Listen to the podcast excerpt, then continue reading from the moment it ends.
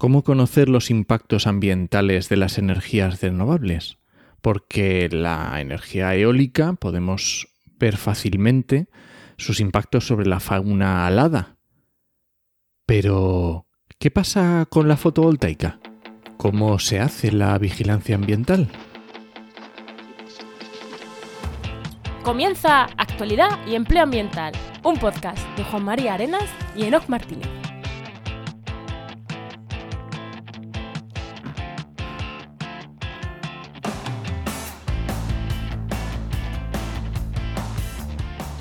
Buenas, soy Juan María Arenas Y yo, Enoc Martínez, y este podcast cuenta con el patrocinio de GeoInnova.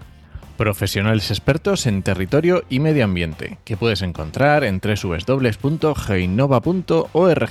Hoy, en el programa 110 del martes 21 de septiembre, hablamos sobre fotovoltaica, sus impactos ambientales y, y- y- y más cosas seguro, porque vamos a hablar de fotovoltaica y seguro que alrededor hablamos de más cosas.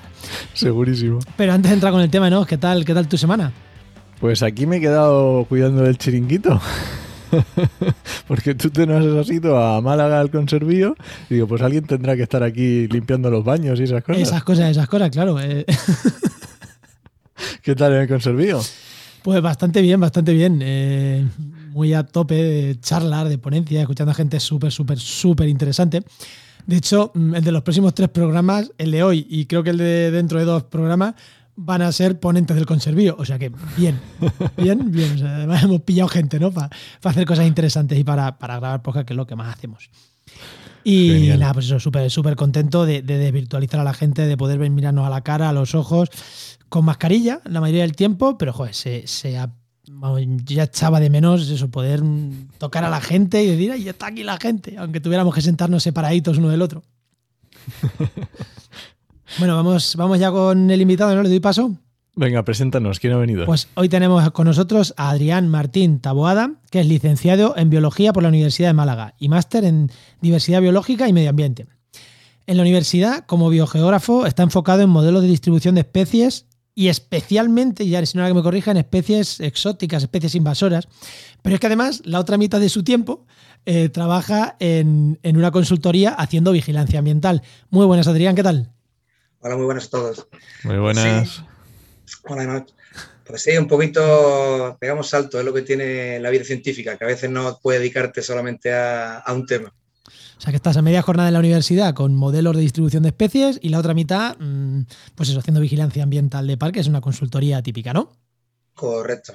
Nos pegamos la mitad del tiempo visitando parques por toda Andalucía y la otra mitad pues en un departamento delante del ordenador haciendo modelos de distribución.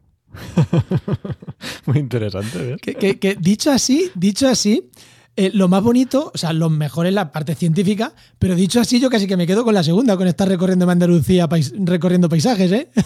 Sí, la, la verdad que, que te, lo, te lo compro porque queda muy bonito lo de los modelos, pero es verdad que está, está mejor estar en el campo dando paseos por Andalucía. Bueno. Espe- espe- esperamos que esté esa jornada completa pronto haciendo modelos, que, que sirve. Que, que- que la ciencia no, se- no- no te pierda para la ciencia. Yo Bueno. también, yo también. Eh, Enoch, vamos con el empleo, ¿no? Que ya tengo ganas Venga, de empezar a vamos hablar con él. Venga.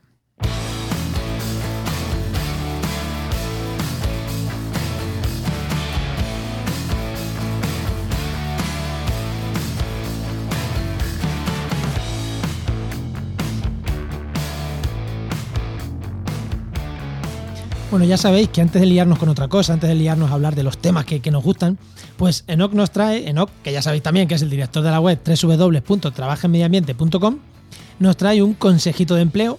Eh, ¿Qué consejito de empleo damos esta semana, no? Pues mira, siempre hemos dicho muchas veces, en muchos ejemplos, muchos consejos de eh, decir en redes sociales, en LinkedIn, en donde sea, a nuestros compañeros de mm, la carrera o a los que vemos eh, por las mañanas cuando vamos a tomar el café, que es importante que sepan lo que estamos haciendo, en qué estamos trabajando, a qué nos estamos dedicando. Y hay una cosa que es que me, me ocurre muchas veces, que es que el que oposita parece como que se mete en la cueva y ya no quiere saber nada del mundo y está perdido un par de años y no sabes que mm, no sé si es que se ha, ha emigrado o entonces si estás opositando también cuéntalo porque es, al final es como un trabajo y puedes servir a tus contactos y puedes conseguir sinergias positivas entre no solo para las personas que sepan de, qué estás opositando, a qué te estás dedicando el tiempo, sino también para ti, para ver que hay otro mundo y a lo mejor conseguir otros opositores, yo qué sé, que te puedan ayudar.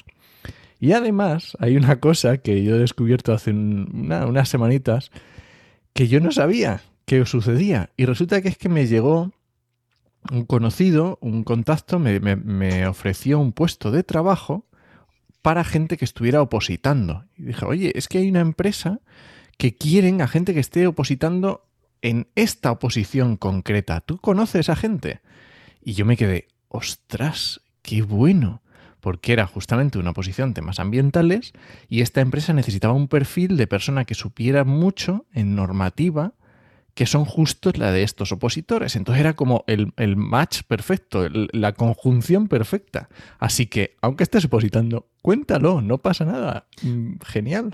Oye, eh, las ofertas de empleo que ponemos en trabajamediambiente.com, ¿cuántas ofertas raras has visto? Pues mira, otra cosa que no has visto nunca, ¿no? Eh, buscar un perfil de gente opositando. Sí, porque en la oferta en sí no, lo decían así tal cual, pero luego si, si ya me, te dabas cuenta y lo veías, decía, efectivamente, es que esto es cuadra perfecto con lo que están buscando. Y era, era muy interesante. Nada, venga, no, eh, tu, pregunta ya, Adrián, que ya empiece a hablar él, que se nos está sacando. Bueno, Adrián, la, pregunta que le hacemos a todos los invitados. Eh, cuando eras pequeño, cuando eras un enano, ¿qué era lo que querías ser de mayor? Y luego, ¿cómo has llegado hasta aquí? Bueno, pues la pregunta es muy buena.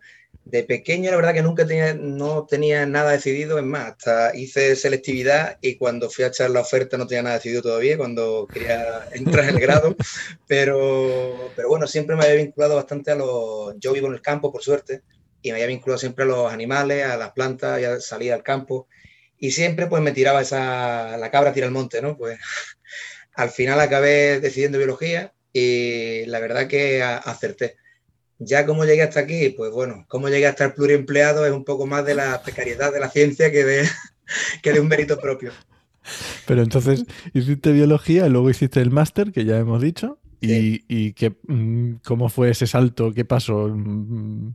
Pues fue durante el máster, ya eh, fue terminar la carrera, empezaron a salir algunas ofertas de empleo en la Universidad de Málaga y yo ya llevaba años ya vinculado a la, a la ciencia, desde tercero de carrera ya estaba vinculado a temas científicos, a póster, congresos, algún ah, artículo. Qué bueno. Y pues nada, terminé la carrera durante el máster, pues ya me eché ofertas de empleo, en la cual pues después de echar 20, la gente se cree que una la primera, ¿no? 20, a la, en una de ellas pues me contrataron. Y ya pues desde entonces la verdad que no he parado de, de enganchar un contrato con otro y muy contento. Ahora pues pluriempleado porque no me da para una jornada completa en ninguno de los empleos, pero muy contento. Y eso, y mezclando, que esto es una, esto es para mí me parece eh, interesante recalcar para esa persona que nos está oyendo y que dice, uy, es que he salido de la ciencia. Es que eh, hablando yo con Adrián en el conservío, me decía, es que he tenido épocas de estar contratado por la universidad, épocas en las que he ido a, mm, Galápagos a hacer muestreos, eh, pero épocas en las que me ha contratado una empresa y épocas como la actual que estoy mitad en la empresa, mitad en la universidad. O sea, que la gente tampoco, incluso te estás, estás haciendo una tesis, o sea, que eh, en estos contratos que vas enganchando vas haciendo una tesis, o sea, que, eh, y no es una tesis sin cobrar, sino que cuando te enganchas en la universidad avanzas más con la tesis, cuando estás desenganchado, pues avanzas menos, evidentemente. Es el tema de, bueno, pues no me contaron en su momento la, que la nota media es lo más importante, si quieres seguir el tema científico y demás. Tampoco lo tenía claro, no voy a engañar a nadie. Pero claro, al no poder tener después optar a becas de formación de personal universitario y, demás, pues FPU, eh, pues me tengo que buscar la vida si quiero hacer una tesis. Y en este caso, pues de entre un contratito, otro contratito, fue, fueron saliendo trabajos, los cuales pues digo, pues mira, lo enlazo a una tesis y ahora pues como dice Juan, pues cuando estoy en la universidad es cierto que avanzo más con la tesis y cuando no estoy en la universidad pues me dedico más al tema empresarial y, y no avanzó nada, realmente no avanzó nada. Oye, y ahora cuando ha dicho esto Juan de los Galápagos, me, me, han parecido luego antes buscando información sobre lo que te dedicabas y eso, algo de China también, puede ser, que está haciendo... ¿Y cómo es eso de ir a muestreos ahí? Pues bueno, es como, como comentábamos, ahí, como yo sabía ya, una vez que me meto en la carrera, sabía ya lo que quería y quería temas de biología, temas de ciencia, y fui buscando pues todo lo que podía. Echaba todas las ofertas que encontraba de becas, de trabajo, colaboraba en todos los proyectos posibles, incluso me dejaba engañar para hacer un podcast como ahora, pues. y, bueno, pues ahí ya me llegó una oferta de China, una universidad de China, cerca de la provincia famosa de Wuhan. Y nada, pues contacté con, con la persona indicada, mandé mi currículum, mandé mi, mis méritos. La persona tardó bastante en decidirse, más, yo lo mandé con un año de antelación y poco antes de la fecha la que me tenía que incorporar me dijo, pues sí, que eres el seleccionado, que, que te vienes para China con, con todo pagado. Digo, vaya, a muestrear cuatro meses aquí. Ostras. Así que sí, fue una experiencia. Que eso da para otro podcast. Viajeros, investigadores por el mundo. No, eres el primero, no eres el primero que pasa por estos micros y que ha estado en China investigando, ¿eh? No eres el primero. Sí, sí, me alegro, me alegro saberlo. Además, creo que cerca de Wuhan, Félix Picasso estaba también. Me suena, me suena. Yo no si me nos escucha que no lo diga, ¿es Félix? Si no lo, Yo estuve en la provincia de Hunan, que está colindando con Wuhan. Y ahí estuvimos con un pajarito además invasor aquí en España, que es el, el leotrio, el ruiseñor del Japón o el ruiseñor piquirrojo, creo que le llaman aquí en España. Que está Además es muy bonito, ¿no? Sí, muy bonito. Un ave que ha venido aquí como ave de jaula. Ahí en, Mira en- que- Sobre todo en Colserola, en el parque de Colserola en Barcelona. Anda. Mira que yo no tengo ni idea de pájaros, pero ese me sonaba. Pájaro bonito. Bueno, Bueno, vamos con el, vamos con el tema. venga, mete la música.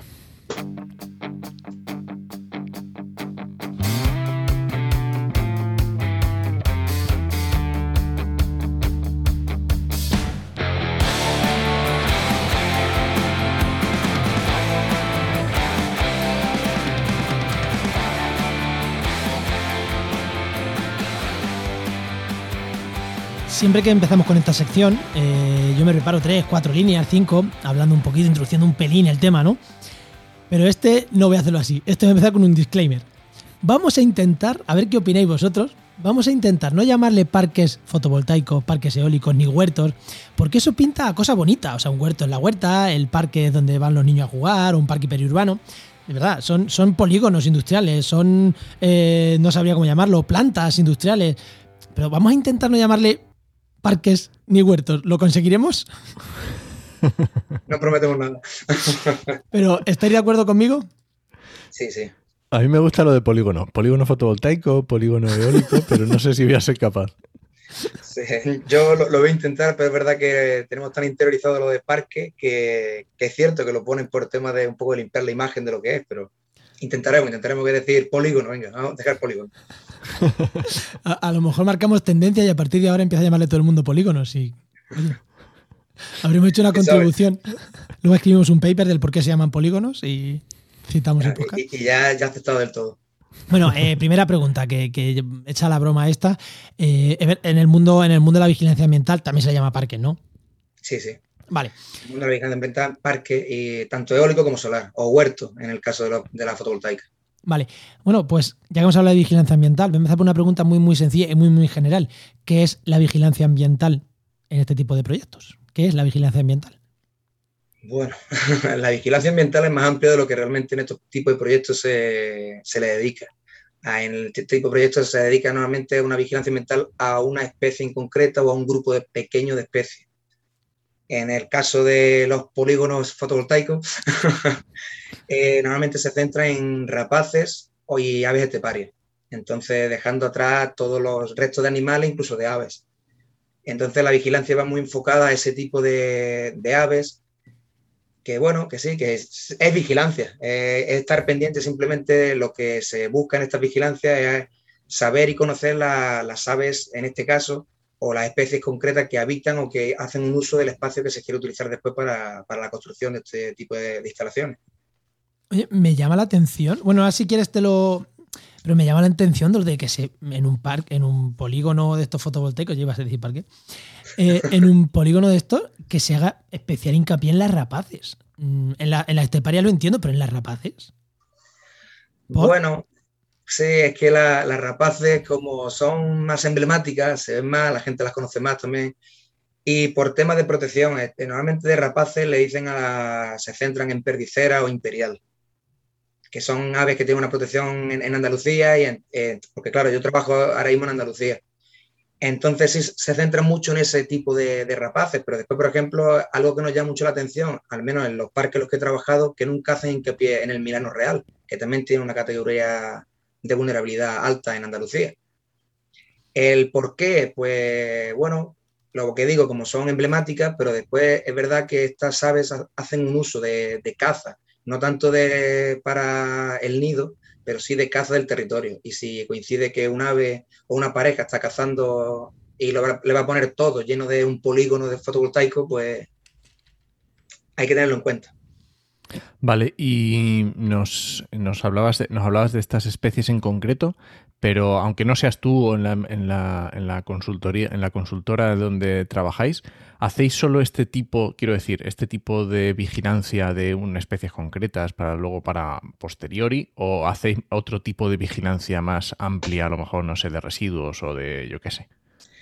Bueno, realmente la, la empresa que me contrata a mí es una subcontrata de otro más grande que sí es cierto que hace vigilancia tanto en de plantas, en este caso, del impacto ambiental, de del, sí, del paisaje más bien, eh, y también un poco de residuos, igual que también ya se centra un poco en arqueología también y, ah, claro. un poco más amplio. En nuestra parte nos dedicamos especialmente al, tema animal, a la biología animal. Entonces sí hacemos más amplio de lo que nos dicen, eso sí es cierto. Nos enfocamos a otro tipo de, de animales o al menos ampliamos en el tema de aves. No solamente las dos que nos dicen o las tres especies, porque muchas veces que cuando lees las recomendaciones o las exigencias es un poco de risa por lo poco que te ponen. Vale, y esas recomendaciones y esas exigencias, ¿quién las pone? ¿La administración o la empresa que, o la empresa que está construyendo? Eh, supongo que será la empresa que está construyendo, pero porque la administración no le exige más, ¿no? Claro, la administración obliga a la empresa y la empresa es la que ya te, exige el estudio mínimo que la ha exigido la, administración, no más, nunca te dan un poco más. vale, y has dicho de, antes de que se haga la obra y durante la obra, quiero decir, o sea que se produce vigilancia ambiental antes de, pues oye, vamos a ver qué es lo que hay aquí, qué, es lo que nos vamos a cargar al poner el polígono. Y luego también cuando está en funcionamiento, ¿también hacéis? Sí, eh, la, idea y la administración y la idea que se tiene eh, es que después de la construcción tiene que tener un seguimiento igual que en el tema eólico. Después ya depende en tema de Andalucía o de, cada comunidad tiene ya pues una normativa diferente del seguimiento que tiene que hacer. Porque, por ejemplo, en Cádiz con los eólicos es eh, continuo durante toda la vida útil del parque. Sin embargo, en otras provincias de Andalucía me consta que no, que es simplemente dos años después de la construcción. En mi caso, pues uno de los parques que ya están construidos, que nos han dado la vigilancia ambiental, es durante los próximos cinco años. Lo que pasa es que la vigilancia es un poco, si digo light, es poniéndola muy alta. Eso, te iba a decir, ¿qué tipo de vigilancia hacéis en un parque ya en funcionamiento para que la gente sepa? Porque en parques eólicos, si no estoy equivocado, suele ser una visita a los, a los aerogeneradores, Mm, una a la semana, una al mes, ¿no? Más o menos, dependiendo, ronda entre por ahí, ¿no? Depende de lo potente que sea, pero eso, mínimo, mínimo, una al mes mm, toca e incluso una a la semana, ¿no? Parque, o sea, molino a molino, en principio. En este tipo de, los, en la, parte más de la eh, fotovoltaica, ¿qué se hace y cómo se hace? Porque, joder, yo en, en aerogenerador lo veo muy fácil. Das una vuelta a ver si el molino ha matado algo pero aquí, ¿qué se hace? en el tema fotovoltaico, en ese aspecto, un poco más complicado. Pero lo que se suele hacer es, si tiene una línea de evacuación, es decir, una línea de, electricidad que, es aérea, pues entonces desde la subestación del parque hasta la subestación de destino, pues te, exigen una vigilancia de toda la línea para ver si hay animales o electrocutados o colisiones contra la línea. Y después también te piden, porque estos parques por ley tienen que estar enteros vallados, y te piden que mm, revises si hay colisiones en, la valla esa que, se ha puesto al parque. Igual que si hay colisiones dentro contra una placa, porque es verdad que, en su momento se ve algún caso de alguna nátida, de algún pato, que desde arriba es verdad que con el brillo parece agua de estamparse contra una placa. Anda. Ahora no tengo noticia reciente al menos, pero es cierto que las primeras pruebas que se hicieron y demás en su momento, pues hubo algún que otro percance con los patos. Hostia, no, no, no me lo hubiera imaginado nunca, ¿eh? Fíjate. Sí, es que además cuando ya lo ves desde, el aire es cierto que es verdad, tú sabes ya lo que es, unas instalaciones, ves los carriles y demás, pero si lo ves a grosso modo y eres un poco miope como yo, te quita un poco la gafa, eh, ves una mancha que reluce que pues, puede ser perfectamente agua. O sea, al final es como un reflejo que ya está. Correcto, sí, reflejo. Y, si además en las placas que a veces también tienen como ese colorcito como azulito, pues o grisáceo. Sí, sí, mira la placa de cerca es negra, pero tiene verdad, tiene unas líneas azulitas o blanquitas, que es verdad que le hace que de lejos sea un poco más azulado todo. Claro. Pues el estudio que se hace, mirar las colisiones, mirar el tendido y después, pues también lo que te exigen es el mirar el uso, a ver si, si, si antes había cernícalo primilla, pues a ver si, si ahora con el parque construido sigue habiendo cernícalo primilla o no. Ah, claro, qué bueno. Entonces, igual, el seguimiento de la misma especie que te ponen en el previo, lo tienes que seguir haciendo en teoría en, el, en la, durante la construcción y después de construcción. Pero sobre todo ellos miran ya un poco la, lo que es la línea. Lo que pasa que, bueno, que lo que te digo, en el parque este un poco light porque te dicen, mira, mira todo esto, pero lo que te pago son dos horas de vigilancia. dos horas al mes. Eh, en este caso es dos horas cada dos meses. Porque es cierto que un parque que lleva construido bastante tiempo, han tenido problemas con licencias, no sé, y al final han tardado ocho años en ponerlo en funcionamiento. Entonces, como que la administración de esta provincia eh, ha cogido la normativa o lo que... De eso, lo que había en su día, claro. ¿Y actualmente ¿cómo, cuánto sería, lo sabes? Pues actualmente en el tema de construcción, por ejemplo, es verdad que la, administración en Cádiz es bastante eficiente, desde los parques eólicos y ahora parece que con los fotovoltaicos también, están obligando visitas semanales. Entonces ahí sí, ahí ya es algo que, hombre, no quiere decir que sea lo mejor porque es lo mismo. Normalmente depende ya lo que te ponga, pues te pagan, mm, no que te paguen, es que la vigilancia que te obligan a hacer, entre comillas, es muy corta. Vas todas las semanas, pero poco tiempo. Ya. Pasa que por suerte nosotros ampliamos más y como nos gusta el campo, no nos importa quedarnos un poco más en el campo y vigilar un poco algunas cosas más, pero. Pero no, no. Es cierto, claro. No es lo suyo. Oye. Claro, eh, una, pregunta, Juan, perdona. Es que en, el grupo de Telegram eh, solemos avisar eh, antes de para hacer la grabación y decimos pues que si alguien nos quiere hacer preguntas o lo que sea. Y tenemos una pregunta de Álvaro que viene justo aquí. Y es que nos decía que cuánto le interesa a la administración el seguimiento de todas esas medidas compensatorias y en general del cumplimiento ¿no? de toda esa declaración de impacto ambiental que tiene que conseguir la instalación, pues cuánto le interesa a la administración, porque claro, decía que obtenerla no es fácil, es un trabajo complejo, es lo que dices tú, pues este parque, este que, este caso que le has dicho, que ocho años, imaginemos, que obviamente no es lo normal, pero un año o año y medio, dos años, es muy fácil. Claro, esos son muy exigentes al principio, pero una vez que ya se ha dado esta declaración o se ha dado el ok, ¿cuánto de exigentes son es la administración normalmente? Pues bueno, en la pregunta la verdad que es un poco, no voy a decir compleja, pero un poco que todavía me llega fuera de tiempo en el caso de que solamente tengo la vigilancia en uno.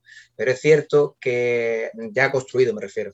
Pero es cierto que en, los que he estado en, construcción eh, se pone eh, la administración, al menos en esa provincia, se ha puesto bastante exigente y la obra la terminaron en marzo, si no estoy equivocado, y estamos ya a casi finales de septiembre y todavía no le han dado el visto bueno porque no han terminado de poner una cajanilla. Vale, vale, o sea que se ponen bastante duros, ¿no? Sí, cuando te lo ponen en la, en la día o en, el, en la lo que te exigen, es cierto que una vez que lo ponen en papel, si te exigen, se están poniendo bastante duro, al menos en los casos concretos, que en los que, en los que está. Es cierto que después la vigilancia, pues ahí estamos todavía un poco viéndolas venir a ver en la postconstrucción cómo va a ser. Y ya después, como te digo, depende de la administración de cada, en Andalucía de cada provincia un poco. No tienen una normativa en común todas todavía. Oye, y hablando, en una de las charlas también que, dieron ayer en el Conservío, hablaban de, la diferencia, de cómo los parques eólicos se había empezado sin hacer apenas vigilancia ambiental y poco a poco la ciencia y los estudios científicos fueron demostrando que, oye, era necesario, se fue metiendo vigilancia ambiental, incluso se ha llegado al nivel de que en Cádiz, ya que estamos hablando de Cádiz, eh, los vigilantes ambientales tienen autoridad para parar Mm, aerogeneradores. O sea, que tiene, el que está vigilando tiene autoridad para decir, oye, hay un bando de alimoches aproximándome, aproximándose al parque, el parque se para. Eh, duela o no duela, el parque se para. Haya, mucho aire o no haya. No podemos matar la mitad de la colonia de alimoches de Europa mm, porque están cruzando justo este parque hoy. Eh, ¿Qué hemos aprendido de. ¿Qué hemos aprendido de, de, esas experiencias casi a posteriori? ¿Qué hemos aprendido para la fotovoltaica que se puede implementar ya? O sea, cosas que diga, hostias, eh, vamos a hacer antes estudio, vamos a ser más precarios, no sé, no sé, eh, ¿qué, experiencia? Porque además me consta que el investigador que, lo contó es de tu grupo de investigación y seguro que habéis hablado en algún momento de esto. Eh, ¿Qué experiencia nos podemos llevar de un lado para otro? Pues bueno, la experiencia más clara que nos podemos llevar es que no se sabe nada antes de la construcción prácticamente en España eh, hay muy pocos estudios, eh, si no me equivoco, a este investigador que, dice que además es mi director de tesis, eh, había estado mirando antes del conservio y había encontrado solo uno o dos artículos científicos relacionados con fotovoltaica. Entonces es cierto de que todavía el impacto que puede tener la fotovoltaica no lo sabemos. Eso es lo único que hemos sacado en claro de la eólica, que hasta 20 años después, bueno, en el caso de la, foto, de la eólica fue en el 80 el primer molino, creo que empezó a funcionar en el 89 o así, 87.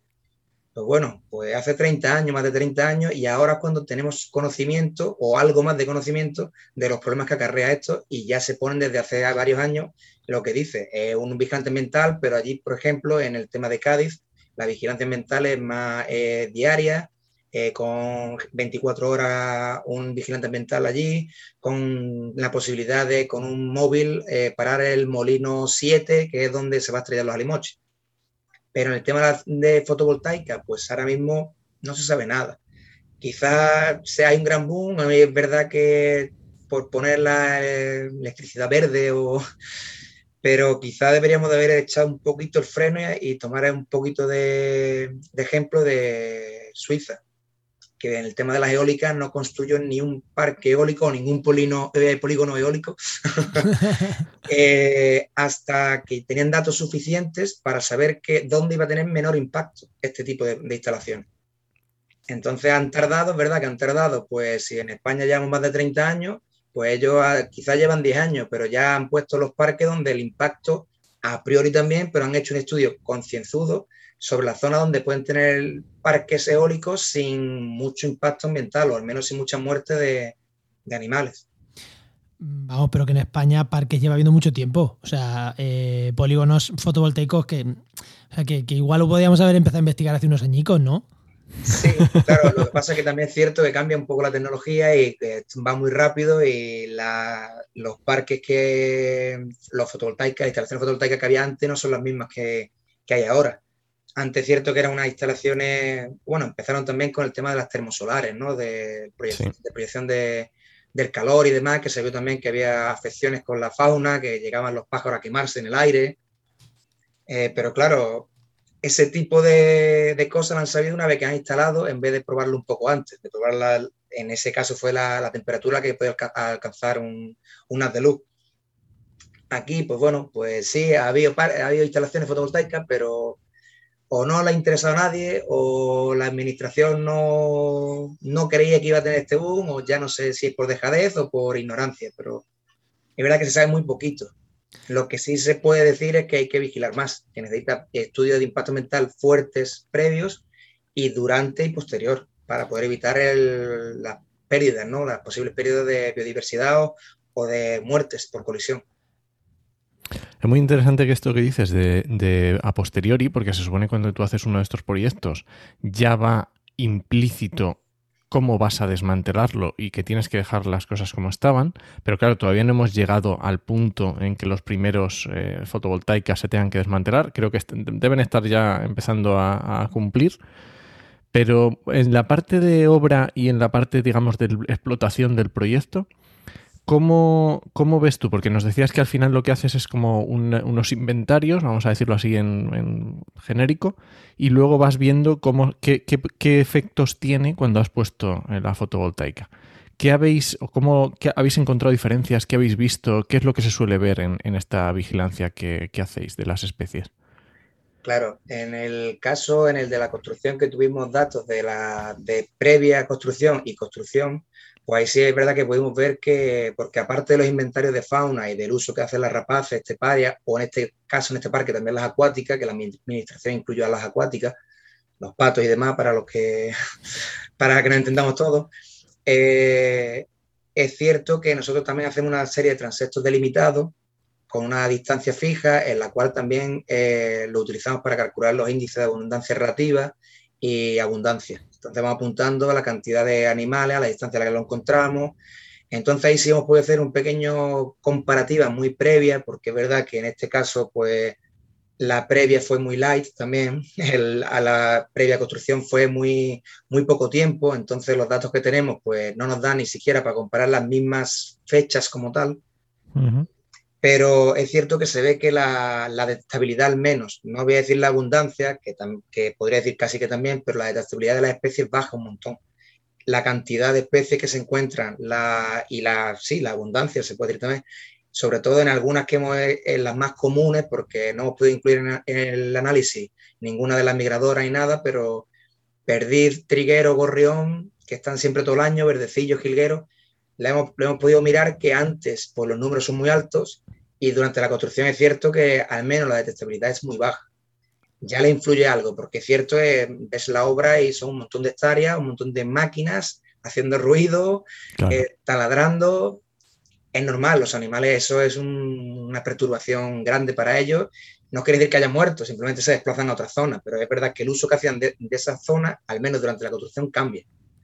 Después es cierto que cuando está construido, vas, los mira y no sé, no puedo decir porque no tengo datos de si llegan a los mismos niveles de antes, pero es cierto que ya tuve los, los pájaros en este caso que hacen un uso no normal, pero un uso asiduo de, la, de las placas. Las utilizan de posaderos, utilizan para hacer los nidos en las, en las, pequeñas especies. Pero bueno, todavía no hay datos para, al menos yo no los tengo. El que los tenga, que por favor me lo, me lo facilite y lo vemos. No hay datos, pero tu impresión en campo es, al principio se pierde mucho, evidentemente, pero que después, bueno... Mm, se gana, lo que pasa es que hay que ver un poco si cambia la, comunidad de, aves, que seguramente cambia un poco, porque el uso cambia. Ya no es el mismo suelo, ya no es un campo de trigo, ya tenemos una instalación humanizada. Pero es cierto que a, ciertas especies pues le está viniendo bien o a priori por lo menos los pocos datos que tengo y las pocas visitas que, que pude visitar se ve que, hombre, que hacen un uso recurrente. Yo he visto ya un mochuelo, un cernícalo posado de oteadero, una placa solar. Claro, sí, al final es infraestructura que a ellos, pues si les viene bien, les da lo mismo que sea lo que sea. Igual que se posan los postes de la luz para cazar, pues se posarán ahí. Correcto, sí, al final eso, al final la naturaleza, si le da un poco de tiempo, se adapta y lo que pasa que es cierto que muchas especies, pues, pues se pueden perder, el, tema de las esteparias, ¿no? Pues sobre todo.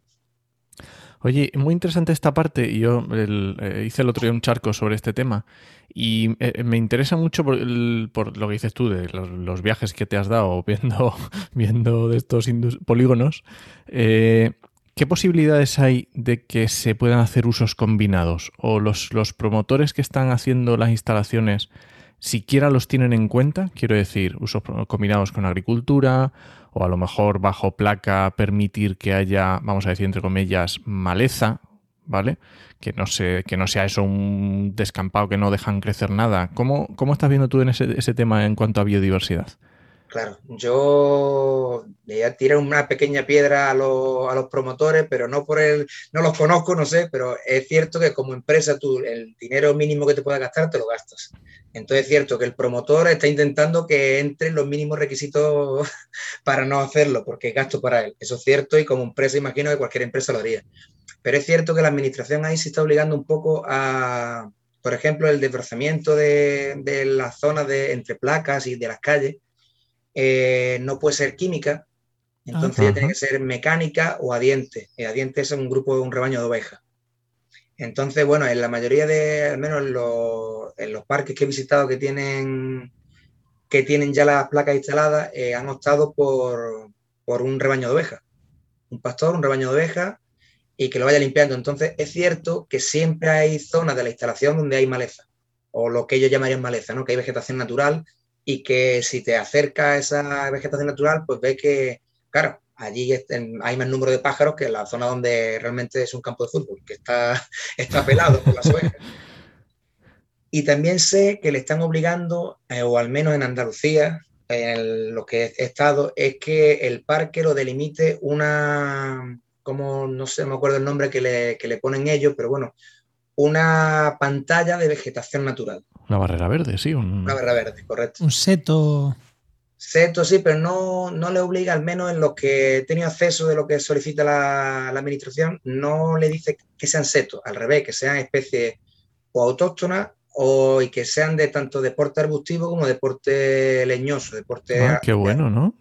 Sí, entonces en uno de ellos, es verdad que en este justo de los ocho años, eh, lo están poniendo ahora. Eh, hace un par de meses tuve la visita y vi cómo plantaban pues un poquito desde olivos, plantaban adelfa, plantaban en algunos lados encinas también, que no sé si criarán o no criarán, y, no, y creo que sí, y ciprés, que ahí ya era un poco más por el tema de seto, pero iban, iban intercalando uno y otro. Entonces, bueno. Ya que plantan, le podían exigir que fueran, porque vamos, meter adelfas y meter ciprés. Bueno, las adelfas autóctonas aquí, ¿no? Eh, pero... Sí, sí, pero, claro, es cierto que, por ejemplo, he puesto coscoja, por ejemplo, en la zona esta, porque además que está muy cerca de un encinar.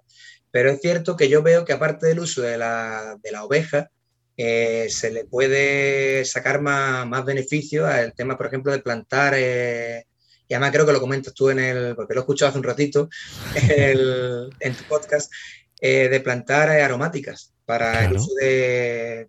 Que la apicultura, por ejemplo. Correcto. También en uno de los, de los parques, que el que está justamente esperando para que le den el permiso para empezar a funcionar, ahí me pasé el otro día que pasaba cerca y me acerqué y, le, y han metido colmenas. No sé si cuando empiece a funcionar la van a dejar o no, pero ahí me han metido colmenas dentro, en una esquina del parque que tiene un hueco y demás, porque ahí sí es verdad que como el parque era grande, la administración lo obligó a que dejar algunos pasillos más grandes, más amplios. Ay, qué bueno. Entonces es verdad que ahí también la vegetación siempre va a estar más alta, porque ahí no les importa, porque está alejada de lo que es la placa fotovoltaica. Claro, el problema de la placa es que si sube mucho la vegetación le puede hacer sombra o también para temas de incendios y demás. Eh, eh, ambos. El tema del desbrozamiento lo ponen por ambos, tanto por el aprovechamiento, que si sube la vegetación, pues con una mínima sombra, además que yo me impresiono y el trabajo del ingeniero es increíble porque sobre papel y después sobre campo ponen para que una placa con la otra la sombra nunca llegue a tocar y además, pero aprovechando el milímetro.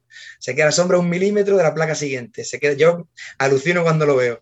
es cierto que, claro, si la vegetación ahora sube, eh, ese trabajo, trabajazo que se ha pegado a esa persona para que no coincidan las placas y no le dé sombra, te la estás cargando. Pero después es cierto que manda mucha electricidad y el cableado que hay allí es enorme. No sé los kilómetros de, cable que, y de rulos que se ven cuando estás construyendo y las que tienes metido. A cualquier mínimo fallo, cualquier chispa, si aquello tiene una vegetación abundante y sobre todo en Andalucía, lo seco que es en verano, aquello puede crear una catástrofe. Eso también nos lo preguntaba en el grupo de Telegram Mario. Claro, porque las placas, eh, los módulos, que nos han dicho que hay que decir módulos, que no son placas. Sí, sí, sí. Eh, claro, están generando electricidad siempre. Quiero decir, esto no es que tú llegas y das el interruptor. Bueno, darás el interruptor en la caseta allí grande de que controle, pero cada, cada módulo por sí mismo está generando siempre. ¿Esto puede generar también problemas de electrificaciones para, digo, para invertebrados, para, yo que sé, aves o lo que sea? ¿O tienes conocimiento? Yo no tengo conocimiento de ningún caso que hasta ahora, pero lo que sí he visto que tanto los insectos como las aves hacen uso recurrente de las instalaciones. Se ponen en los módulos, se ponen los apoyos, se ponen... Es cierto que no se ponen los condensadores, que ahí es verdad que incluso los miembros de, mm, seguridad de la instalación te dicen que no te acerques porque ahí es que además se escucha la electricidad. Ahí es cierto que puede pegar un, algún que otro chispazo si, si no se acerca. Pero hasta ahora eh, es el trabajo que, se está haciendo, a ver si, es cierto que en otros lados dejan que una vez que se construyen las placas hagan un, estudio ambiental y la administración obliga a un estudio bueno Así que, bueno, pues miraremos, ahí se verá si es verdad que hay algún animal electrocutado o no en, una placa. Pero de, por sí normalmente en, un módulo no debe de haber ninguno porque se revisa bastante y, al fin y al cabo allí hay trabajadores también, que normalmente entre módulos está bastante seguro, pero siempre hay algún fallo, puede haber alguna derivación. Una, pregunta te iba a hacer yo.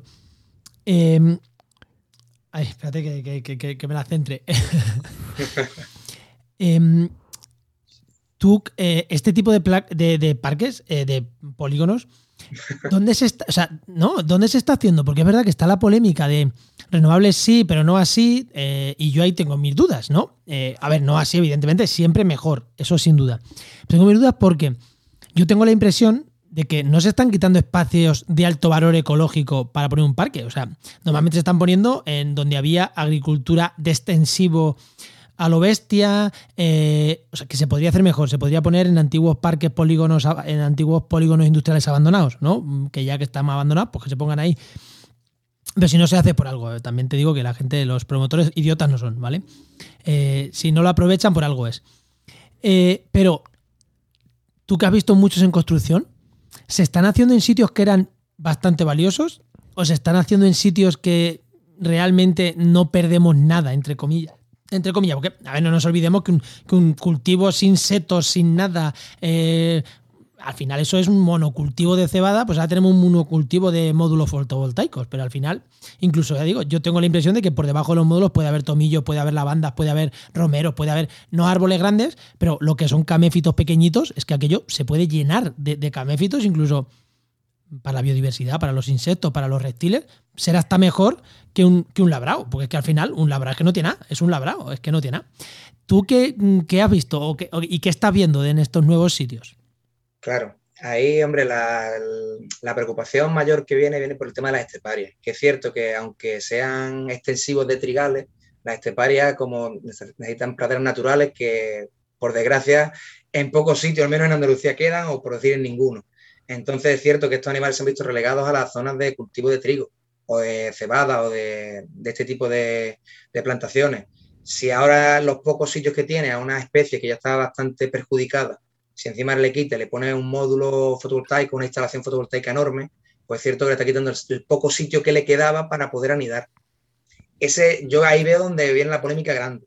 Después, cierto que se están buscando zonas, o bueno, en algunos casos, en algunas provincias, sí me consta que la administración se pone dura en sitios donde sí se sabe que o cerca hay, por ejemplo, una colonia de, bueno, de abutarda, anida abutarda o anida sisones o, o el aguilucho cenizo, es cierto que lo están moviendo. Y ahí en esa, en, esa zona eh, hay específicamente un parque en el no sé decirte, pero creo que ya por la quinta localización, porque cada vez que lo ponen en un sitio se detectan ese tipo de animales y la administración a priori te dice que no.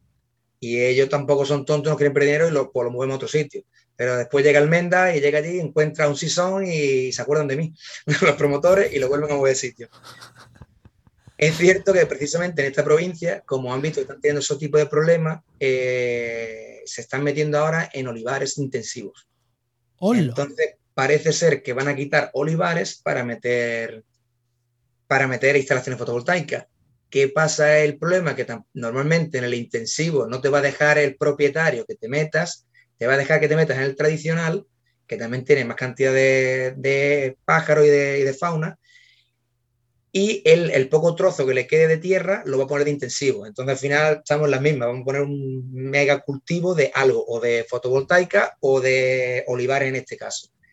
Es cierto que ahí el impacto sobre las esteparias es mucho menor. Y ahí es cierto que siempre se pierde. Aquí el impacto lo tenemos claro. Siempre un impacto sobre el ambiente, siempre todo lo que hagamos. Pero es cierto que si las esteparias están muy tocadas y lo va a poner en el único sitio que le queda a la esteparia, pues quizás te lo puedes llevar a, no te voy a decir a un olivar, porque los dueños de olivares pues me estarán ahora mismo intentando matar, pero lo puedes intentar en un olivar o en zonas como tú dices, eh, zonas de, impacto bajo de, o ya degradados, una zona degradada, una zona de un polígono. El tema del polígono, los promotores no son tontos y el polígono es que como tiene precio urbano, el alquiler urbano no es el mismo que el que tú vas a intentar engañar al pobre agricultor que está en el campo, porque muchas veces llegan estas estos promotores, en cierto, no voy a decir todo ni voy a generalizar, que no me mate nadie, pero es cierto que en algunos casos que he vivido de cerca a una pobre cabrera que tenía en Almería, que tenía sus campos en el desierto taberna, que no son muy productivos, ¿cierto? Pero lo poco que plantaba era para las cabras y le daba su huertecita a las cabras. Le llegaron ofreciéndole, pues, como se diría en mi pueblo, un puño de higo. El oro y el moro, ¿no? Claro, no, y a ti te iba a dar un puño de higo, pero como tú tienes cuatro cabras, eh, me lo va a coger seguro, porque, hombre, mm, no sé lo que le dieron, ¿no? Pero 10.000 euros es más que, lo que te va a dar las cabras y vas tú tranquila en tu ah, casa. Entonces también lo tomo muchas veces por tonto y, hombre, la gente que trabaja en el campo tampoco es tonta. Y le tienen un cariño a las tierras y tienen un beneficio. Es cierto que se está especulando mucho y como que si la cosecha viene mala y demás, pues si te pegas cuatro años con cosechas malas y ahora te llega alguien que te va a dar más dinero del que ganas habitualmente sin hacer nada, pues en muchos casos dicen, ahí tienes las tierras. Planta lo que te dé la gana. Si quieres plantar algo y si no instala eh, fotovoltaica o molino, pero a mí dame dinero que yo me quede en mi casa tranquilo, que estoy ya hasta, hasta las narices. Vale. y, y ya para ir terminando, una de las últimas preguntas que nos habían hecho en el grupo, que nos lo hizo también Mario. Y es que, claro, esto es un tema que suele suscitar también bastante polémica, yo veo en redes, ¿no? Que es el tema de si es el promotor el que hace la, el que se encarga de la vigilancia, aunque, aunque sea la administración la que le da los valores o los, los mínimos que tiene que hacer. Claro, y luego eso se lo encarga a una empresa, bueno, todos sabemos el mundo empresarial. Eh, ¿Cómo garantizas la neutralidad de ese proceso, de esa vigilancia? ¿Cómo, ¿Cómo garantizas que eso se hace bien realmente? Claro, ahí es verdad que es muy difícil y ahí va un poco más en cada empresa o en la honestidad de cada vigilante y demás. Nosotros lo tenemos claro, nosotros se pone lo que hay, si no, no te hago el informe, y si no te hago el informe tú no construyes el parque ni te dan nada. Eh, una de las, en el parque que está esperando, aparte de la instalación de esa cajita nido que le faltaba para hacer nícalo, eh, no se puede construir porque no le hemos dado todavía el, el, último En este caso, por otro, por otro tipo de, tema, pero no se le va a dar si no se pone. Si tú, yo he visto allí un, un aguilucho cenizo, yo te voy a poner aguilucho cenizo y tú no tienes nadie para, para quitarlo. Ahí ya, hombre, va un poco la honestidad. También es cierto que es lo que intentamos también que vean los, los promotores y todos, que tú vas al campo con la vigilancia que te dan de decir dos horas cada 15 días, muchas veces mucha suerte tienes que tener para ver la mitad de las especies que hay.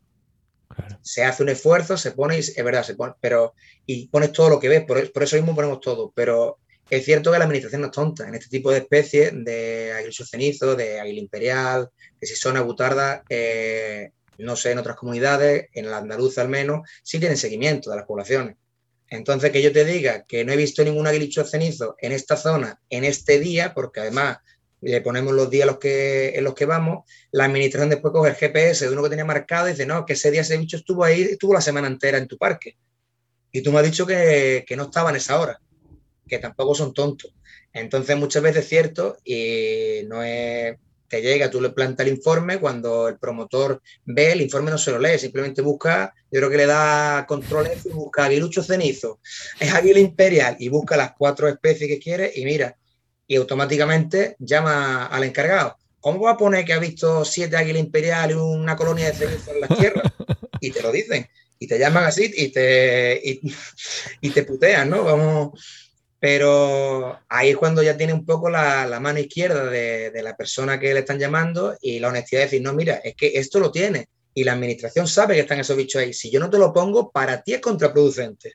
Porque si al final, sí, puede ser que la administración entre y al no lo cuele y bueno, las colado, enhorabuena, pero es que puede ser que te llegue alguien que lo vea y diga, tú has puesto que no hay, aquí sí hay. Ya no te doy ya no te doy el permiso, al fin y al cabo la administración. Lo que pasa es que es un tema incluso más complejo porque ya lleva al tema político, ya lleva un poco... Ya, nos metemos en ah, otras historias. Claro, va un poco más allá. En el tema, por ejemplo, de estas instalaciones se consideran, eh, ¿cómo es? De interés público. Sí, de interés público porque es sector industrial. Y Andalucía pues se queja de que no tenía, de que tenía nada más agricultura y no tenía industria. Entonces ahora como te estoy dando la oportunidad de que ponga industria y tú no la vas a coger, es un poco ya más allá, ¿no? Entonces, ya tanto de, en todas las esferas, ya no voy a hablar ni siquiera localmente. Es difícil, difícil. Pero es cierto que ahí hay mm, veces que te enteras de, estudios, de empresas que, que, hacen cosas que no deben. Bueno, era, era lo esperable la respuesta que acabas de dar. Pero bueno, me quedo más contento sabiendo que la administración, si intentas engañar y como te cacen estás puteado, que entonces me quedo contento. Y hay que tener mano derecha, lo que tú has dicho, mano izquierda. Bueno, Adrián, antes de irnos, spam de valor, como solemos decir, dinos donde, mm, si alguien te. Aunque sé, que no te mueve mucho en redes sociales, así que pocos sitios te van a poder seguir. Pero oye, si quieres dejar algún sitio dejar, o decirnos cualquier cosa en plan de, de pues yo qué sé, eh, no sé, lo que quiera, de, ti, de tu empresa, de, tu, de, de, lo que quiera, de la universidad, donde te pueden encontrar la gente, a lo que te dedicas, yo qué sé. Eh, sé que no, pero si estás buscando novia, pues también lo puedes decir, aunque sé que no, ¿eh? No, hombre, la verdad, yo te lo agradezco, verdad que, pero el tema de redes sociales no es porque nos quiera ni esté en contra, sino porque actualmente el ritmo de vida que llevo a, dos contratos y una tesis no me da mucho para perder el tiempo con el teléfono o con el ordenador. El poco tiempo que tengo para el ordenador es para, o para mi tesis o para la universidad y el resto para, ir al campo a, a coger los datos. Pero bueno, el que quiera ponerse en contacto conmigo, pues yo si quiero os paso un, correo electrónico y demás, y lo podéis poner en las redes, no me importa, un correo electrónico. Y si no, en la Universidad de Málaga, poniendo mi nombre, eh, en trabajadores aparece. Que os puedo dar el, el, correo sin ningún problema porque es que lo podéis buscar fácilmente. Sí, además si pues ponéis Andrés Martín Taboada en, en, en, en Google la primera página son todo enlaces tuyos a, sitios mm, ah, ResearchGate, Google Scholar. Eh, sí, el ResearchGate lo vamos a dejar, así la gente por lo menos se ve a lo que Bueno, eso debe, el ResearchGate, verdad que esa es la única que medio actualizo porque es más, es más fácil, porque es un, artículo cuando lo publica un congreso, entonces así va medio actualizada y sí me llegan los avisos al correo. Pues eso ahí lo dejamos en las notas. Ay, perfecto. Pues esa es mejor que otra porque es que no, lo que os dé no, lo voy a, no le voy a hacer caso, por lo menos a día de hoy. Lo mismo dentro de un mes le hago caso, pero ahora mismo...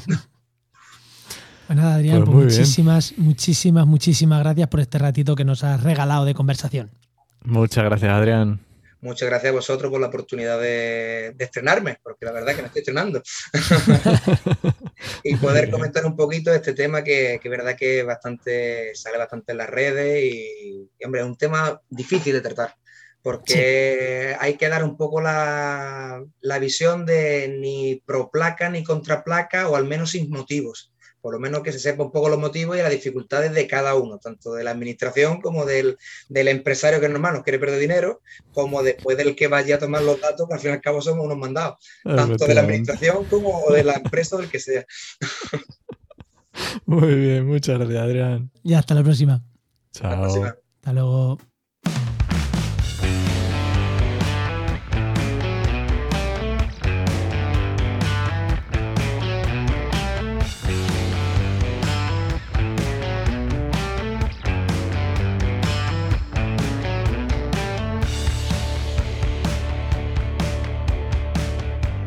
Bueno, no, es que ya casi nos vamos, pero mm, tenemos aquí, como siempre, a nuestros amigos de Heinova y como siempre también tenemos a, como siempre ya de estos últimos muchos programas, a, su director. Tenemos aquí a Luis Quesada con nosotros. Muy buenas, Luis, ¿qué tal? Hola, ¿qué tal? ¿Cómo estamos? Muy buenas, Luis. Muy buenas, Enoch. A ver, yo tengo aquí apuntado que íbamos a hablar de los estándares y normas para la generación de planimetrías en España. Me lo has intentado contar para que lo hiciera más sencillo, pero he dicho, no, si es que lo sencillo primero es, ¿qué, qué, qué es una planimetría? A empezar, ¿qué es las planimetrías? ¿Qué es la planimetría? al final la, planimetría no es más que una parte de la topografía, ¿no? Es la, es, em, la forma en la que se, la forma en la que se trabajan eh, los diferentes métodos para, eh, para detallar o representar en un plano ¿vale? los elementos, eh, las entidades geográficas que existen en la Tierra. ¿vale? Claro, lo que tienes que hacer es eh, algo que está en 3D, a través de diferentes métodos, lo tienes que hacer en eh, ponerlo en plano. ¿vale? Eso queda como resultado planos. Vale, y cuando dices los estándares y normas, esto va a ser que lo que es, vamos a ponernos de acuerdo en cómo lo hacemos. efectivamente, porque claro, hay muchas formas. Desde las propias proyecciones que estés utilizando hasta, evidentemente, todo el tema de simbología cartográfica con que, con la que estés trabajando. Ah, porque me, da a mí la impresión de que habéis tenido que trabajar cosas con diferentes municipios cercanos y que cada uno era de su padre y de su madre, ¿no? Me, da a mí que por eso no lo propusiste. Sí, bueno, em, a ver, es normal, ¿eh? Es normal que eh, cuando estás trabajando en consultoría, eh, desde cualquier punto de vista, ¿eh? desde la consultoría en sistemas de información geográfica a incluso consultoría urbanística, consultoría ambiental territorial, como la que desarrollamos en, desde Genova. Em, eh, cada vez que vas a un ayuntamiento te vas a encontrar algo diferente, ¿vale? Mm, son pocos los ayuntamientos que tienen todas sus eh, cartografías adaptadas a, las nuevas normativas, existe una normativa no solo estatal, sino por comunidad autónoma, ¿vale? Tiene sus propias normativas, eh, incluso tiene sus propias normativas para diferentes temáticas. Puede ser urbanística, ¿vale? O puede ser una general eh, en la cual pues eh, se trabaje pues todos los elementos que se representan en visuales cartográficos o que se representan a la hora de desarrollar proyectos, ¿vale? Normalmente las que suelen estar articuladas en norma, ¿vale? suelen ser las urbanísticas. Ah, claro, porque son las primeras que, las más que las que primeras ha necesitado, pues son las primeras que se ha hecho normativa. Sí, eh, básicamente porque son las que más problemas representan. Al final, eh, no nos olvidemos siempre que el ejercicio del urbanismo lo que al final lo que te va a dar es unos derechos y unas obligaciones sobre, sobre el suelo, sobre, sobre, tu propiedad. ¿Qué pasa? Que eh, en función de cómo esté calificado ese suelo, ¿vale? Pues tendrá unos derechos y unas obligaciones y un valor tendrá ese suelo, ¿vale? ¿Qué pasa? A la hora de poder hacer equivalencias o poder informarte, pues eh, no, como comprenderéis, no es lo mismo la información que, te, puedas recoger o que, eh, a la que puedes atender de aquellos eh, proyectos de, suelos, de limitación de suelos urbanos, ¿vale? a las nuevas normas que estén adaptadas a las, a las pues nuevas cartografías que, que existen ahora, claro. Entonces, cuando vas a mirar, por ejemplo, planes que están contiguos, pues igual no tienen nada que ver. y cuando dices no tiene nada que ver, ¿a qué te refieres? Quiero decir, ¿de qué estamos hablando? ¿Estamos hablando de formatos? ¿Estamos hablando de, colores? ¿De qué estamos hablando? ¿De que no estamos hablando? pues estamos hablando de todo. Estamos hablando de que, digamos, existen varias realidades dentro de lo que es eh, la cartografía, ¿vale?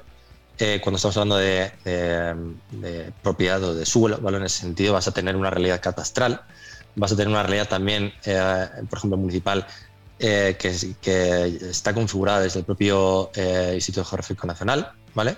de límites municipales, o también vas a tener la propia que esté trabajada desde la propia administración local, es decir, cómo está su propio suelo. Cuando muchas veces te pones a juntar esas tres realidades, eh, mm, empiezan a haber problemas, ¿vale? Empiezan a haber zonas de suelo que no están calificadas o que se supone pues que están solapadas. Eh, pues ese tipo de cuestiones suelen ser habituales. De hecho, hay muchas eh, comunidades autónomas que están en pleno ejercicio de, desarrollo de estandarización de todos los planes y de todas esas cartografías, claro. O sea, que eso no estaba estandarizado. O sea, y, no, hablamos de temas de SIG, ni de cosas digitales, ni de cosas en la nube, ni nada. Estamos hablando de mapas en papel.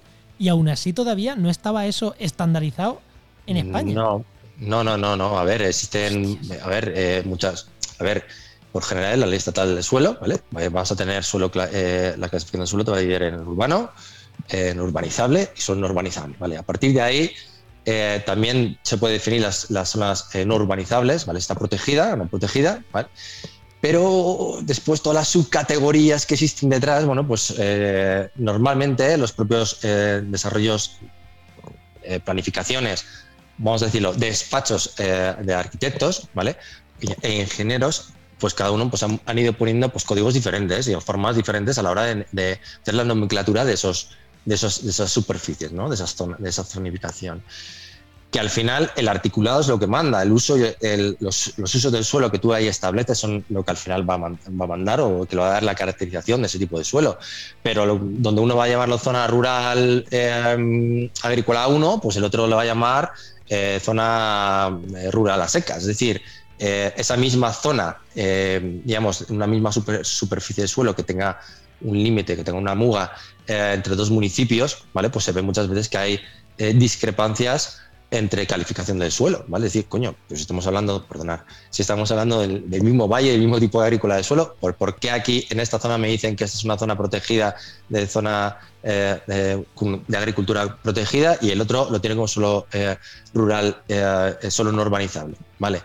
Mm, pues uno tendrá a lo mejor un solo, una normativa basada en, un proyecto de suelo ahí es, eh, PSDU, o mm, el otro lo tendrá adaptado a la normativa. ¿vale? Es decir, eh, claro, tú tendrías que, eh, tienes que ir a la normativa vigente. Si el otro está de hace 30 años, pues tendrás que ir a la que tiene de hace 30 años. Tendrás que ir al articulado que hay ahí. Que en la parcela en la que es el otro municipio tenga otra, otro articulado diferente, mucho más normativizado, con muchas más prohibiciones, etcétera, es otra realidad. ¿Sabes? O sea, que no hay un esta- o sea, estoy flipando con que esto no esté no. estandarizado. O sea, yo pensaba que esto era como, pues, como el Corine, eh, algo así que hubiera ya unas clases puestas y, Eh, no, y para adelante. Es lo que nos da trabajo, el, el hecho de que cada vez vayan sacando nuevos planes generales y nosotros vayamos trabajando en toda la planificación, en la estrategia eh, de desarrollo, modelo desarrollo de ese suelo. Daros cuenta al final que cuando estamos trabajando el desarrollo, o sea, el modelo territorial, el modelo de desarrollo territorial, estamos trabajando todo. O sea, tú, mm, en función de cómo defines el tipo de suelo, vas a definir un tipo de, de- de usos. Eh, si estamos hablando de suelo urbano, vas a de- definir el tipo de casas que se van a construir, ¿vale? Zona, tipo de zona urbana, si van a ser adosados, si van a ser eh, unifamiliares, si van a ser mm, eh, torres gigantescas, pues eso te va a definir un tipo de urbanización y te va a definir un tipo también de, de modelo de social que se puede implementar en esa escala. Si tú no pones parques, si tú no pones, al final todo, eh, todo al final cuaja. Si va a estar orientado a un turismo, si va a estar orientado a un modelo territorial terciario, todo ese tipo de cuestiones implican cuando desarrollas, haces el modelo de desarrollo territorial, acaba, eh, eh, acabas diciendo cómo quieres que sea tu municipio, ¿vale? Claro, y si en cada sitio se ha hecho de una manera, pues luego es jodido Claro, claro. unirlo. Joder, Luis, Efectivamente. pues mm, no sé, me has dejado ahí sorprendido con que esto estuviera así. Y hablamos de cosas urbanismo, que están súper avanzadas. No, no, no, o sea, no te voy a preguntar porque nos tiramos una hora, si te digo con temas más ambientales puros, que entonces ya seguro que es apaga y vámonos. Claro. Ahí ya. Hombre, yo creo que Piensa eso- muchas veces que las, las propias cartografías están hechas en escalas diferentes y con resoluciones diferentes, ¿sabes? Entonces te planteas el hecho de decir, a ver, ¿por qué esto me lo han hecho y tiene una precisión que me estás viendo que es que se está ajustando perfectamente a la arboleda y los otros me han hecho aquí un círculo y se han quedado tan ancho, ¿sabes? Bueno, pues son escalas diferentes, lo han trabajado a diferentes escalas, uno está hecho de hace 25 años y otro lo acaban de hacer ahora y está aprobado. Sí, eso yo me lo he encontrado bastante en temas eso, de urbanismo, ayuntamientos, eso me ha pasado. Y lo que, lo que a lo mejor en ambiental no, porque a lo mejor como se trabaja más a nivel de comunidad o de esto, pues entonces va un poco más. Si te cuento lo que pasa en algunos municipios con los parques naturales, vete, mira, te digo, vete a Puebla de San Miguel y fíjate el parque natural hasta dónde llega. Hola de San Miguel hasta el límite Es muy cachondo. es muy cachondo. Esto tenemos que hacer un libro de, de curiosidades. Sí, sí.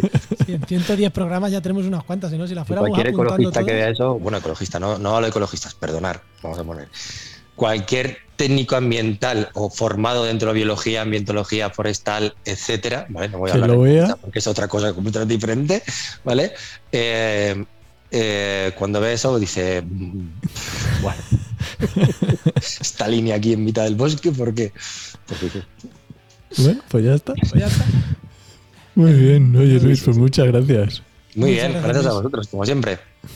Pues recuerda que esta sección te llega a nuestro patrocinador, a GeoInnova, Profesionales expertos del territorio y del medio ambiente. y que puedes encontrar en www.geinnova.org.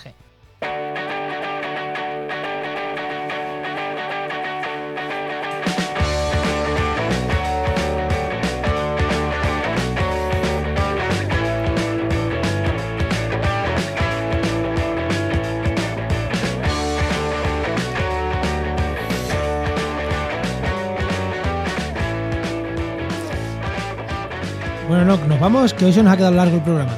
Sí, un poquito rápido, pero ¿recomendamos alguna cosilla? Venga, vamos a recomendar alguna cosilla, ¿no? Hombre, yo creo que con lo que está pasando en La Palma, las imágenes que está viendo que son espectaculares, absolutamente brutales. O- oye, mm, lo siento por toda la gente que lo está pasando mal y perdiendo la casa, que la verdad que da un- me da una ansiedad cuando veo los vídeos, pero... Es como se comen la lava las casas, pero Sí. mm, sí, sí, hay, hay momentos duros de decir, uff, pobre gente, Sí, pero hay otros momentos espectaculares de decir, Dios, la naturaleza, como el volcán, cómo va a crecer la isla, va- o sea, esto es espectacular. es como si conseguimos abstraernos un pelín de las desgracias eh, y que se les pueda ayudar a esta gente, bueno, por lo pronto no hay pérdida de vidas, que oye, que al final las casas, pues mira, mm, Jolín, han hecho un trabajo genial el tiempo que llevan avisando y todo, hasta, Sí, sí, vamos, sí. tremendo. Vale, ¿recomendamos alguna cuenta de Twitter para seguir, para estar al tanto? venga, venga, vamos a recomendar un par, ¿no? Vamos a recomendar un par. Venga, di. Venga, pues recomendamos a la cuenta de Naun Chazarra, que es un geólogo, eh, arroba geólogo en apuros, que además lo he visto es. hoy en la tele y todo. Eh, Estamos grabando con un día de antelación, ¿eh? Como, como no nos gusta hacerlo, pero es verdad. Lo he visto hoy en la tele, creo que ha sido en la sexta, hablando de, hablando de estos temas y me ha dado mucha, mucha alegría verlo ahí, porque oye, un divulgador Es que se lo está bueno, currando sí. muchos años en Twitter y tal y cual. Y que lo pasas mal porque eso no da dinero, hostia, que al final te llame una tele para participar en, en- en el momento histórico ¿no? de, de España. O sea, esto de que explote un volcán en España es histórico, eh, pasa solo Sí, cada sí, sí. 40, 50 años, 30, 40. O sea, me, ha, me ha gustado mucho verlo ahí y, y lo recomiendo mucho, Anaún. ¿Y a quién más recomendamos? Pues vamos a, recomendar también la cuenta de Geocastaway en Twitter, que están retuiteando cosas súper chulas y dando y muy buena, Sí, muy si buena no, si no información. recomendamos a los compañeros de Geocastaway, que además tienen un podcast y demás. Y, igual, igual Mario, que nos ha hecho muchas preguntas hoy en el grupo de Telegram, nos, nos, nos tira alguna pullita, ¿no? Muy bien, ¿nos vamos? Venga, vámonos. Pues nada, este podcast pertenece a la red de podcast Podcastidae, como no, la red de podcast de ciencia, medio ambiente y naturaleza. Y muchísimas gracias por compartir el programa, por los comentarios en redes sociales, que para este seguro que genera debate y, y- y demás. Esperemos que sí, esperemos que sí. Y Pues nada, sí, muchas gracias. te esperamos en el siguiente programa de actualidad y empleo ambiental. Nos escuchamos. Adiós.